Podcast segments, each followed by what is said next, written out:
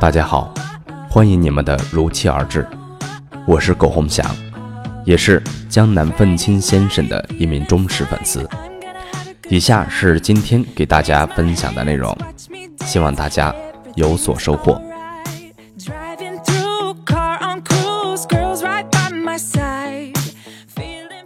二零一五年十月二日，很多人羞于谈钱，我觉得钱并非是最重要的事物。但却是最重要的事物之一。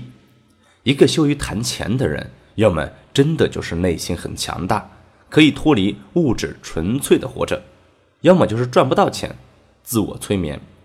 我觉得这两者都没有什么不可以的。但是，我们也必须清醒的认识到，没有钱并不代表你就不会生病。生老病死这个事儿，本身跟你是否有钱关系不大。你去医院看看，有钱人生病跟没钱人生病的比例，估计还是有钱人生病的少。也就是说，你哪怕就是穷光蛋，其实你也一样会生病。但核心的问题是，有钱你就可以接受更好的治疗，没钱你就只能等死。所以，别觉得勤奋努力没有用，搞得好像不勤奋努力就不会生病一样。这个世界处处缺乏安全感。要能保证你更好的生存着，绝大多数人只有努力赚钱这一条道路可以走，道理赤裸裸，但却很现实。二月二十八日，死了以后可以睡很久，活着的时候就少睡一点吧。起来看日出。固定收益的理财和炒股这两件事，前者永远不可能让你财务自由，后者有可能，但是。概率比彩票还低，相反，这两个都会让你一夜返贫。与其为了那几个点的收益费尽心思挑来挑去，不如降低预期，找几个收益差不多但是安全度高的产品放着就是了。然后腾出时间去寻找真正让你发财的机会。如果你把精力放在理财上，我确定。你一个是没什么才可理的屌丝，走到十年后还是屌丝。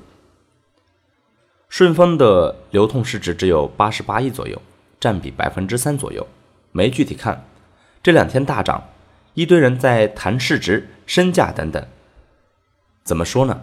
就像一个卖饼的家里烧了一万个饼，每天只放出一个卖，标价一万块钱。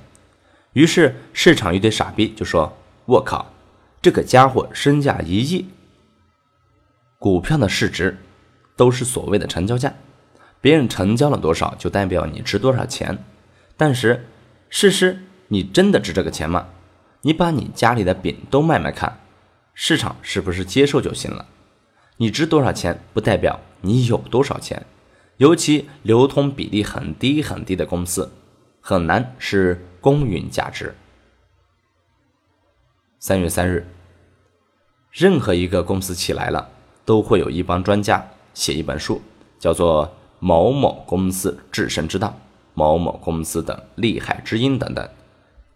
任何公司不厉害了，又会有一帮专家写一本书，叫《某某公司为什么倒闭》《某某公司大溃败》等等。为什么从没有一个专家敢写一本书，叫做《下一个伟大的公司》？说明专家的。另外一个称谓叫“马后炮”。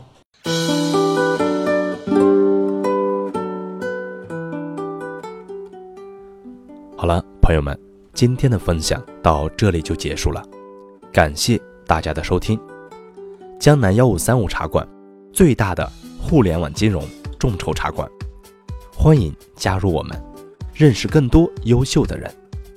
下载聚秀社区 APP，了解。更多信息。